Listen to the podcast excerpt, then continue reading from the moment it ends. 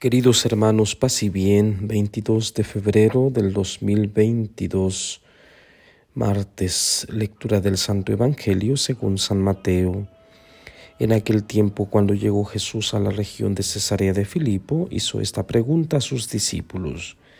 ¿Quién dice la gente que es el Hijo del Hombre? Ellos le respondieron. Unos dicen que eres Juan el Bautista, otros que Elías, otros que Jeremías o alguno de los profetas.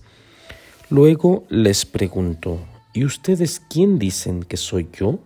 Simón Pedro tomó la palabra y le dijo, Tú eres el Mesías, el Hijo de Dios vivo.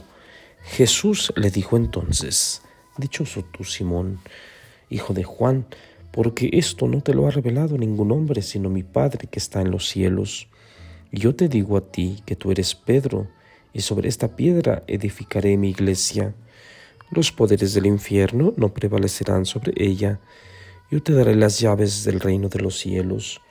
Todo lo que ates en la tierra quedará atado en el cielo, y todo lo que desates en la tierra quedará desatado en el cielo. Palabra del Señor. Gloria a ti, Señor Jesús. Bien, queridos hermanos, hoy celebramos el lugar de Pedro la cátedra de San Pedro Apóstol. A eso nos referimos, pues, cuando hablamos de eh, la cátedra. No es el asiento, o no solo es el asiento de San Pedro, como se entiende cuando decimos cátedra, sino de todos sus sucesores, es decir, del Santo Padre. No cabe duda que Pedro ocupó un lugar especial, muy especial, en el grupo de los discípulos.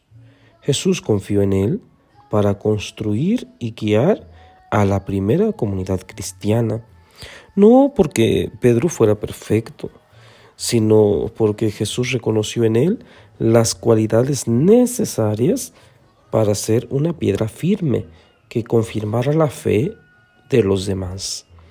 De hecho, a lo largo del Evangelio escuchamos eh, debilidades de Pedro. Y sin embargo, Jesús lo confirma y lo elige. La verdadera piedra sobre la que está edificada la iglesia es Jesús, eso lo sabemos todos.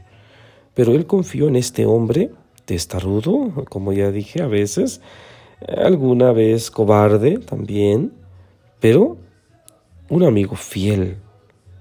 Eso lo tenemos claro para ser el primero entre los hermanos.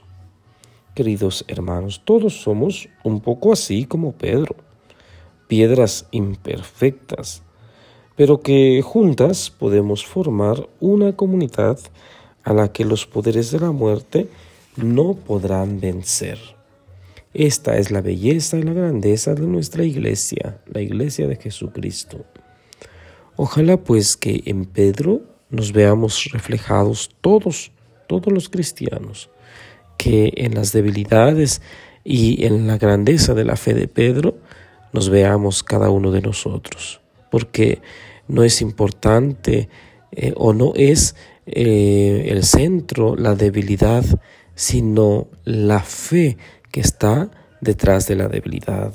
Es decir, que no nos dejemos llevar por nuestros pecados y, por nuestra miseria, sino más bien por la grandeza de Dios en nosotros, por las obras maravillosas que Dios hace en nosotros, así como lo canta María Santísima en el Magnificat. Pidamos pues al Señor que nos conceda su gracia en este día, en esta festividad. La bendición de Dios Todopoderoso, Padre, Hijo y Espíritu Santo, descienda sobre ustedes y permanezca para siempre. Paz y bien, los invito a orar de manera muy especial por su santidad el Papa Francisco. Paz y bien.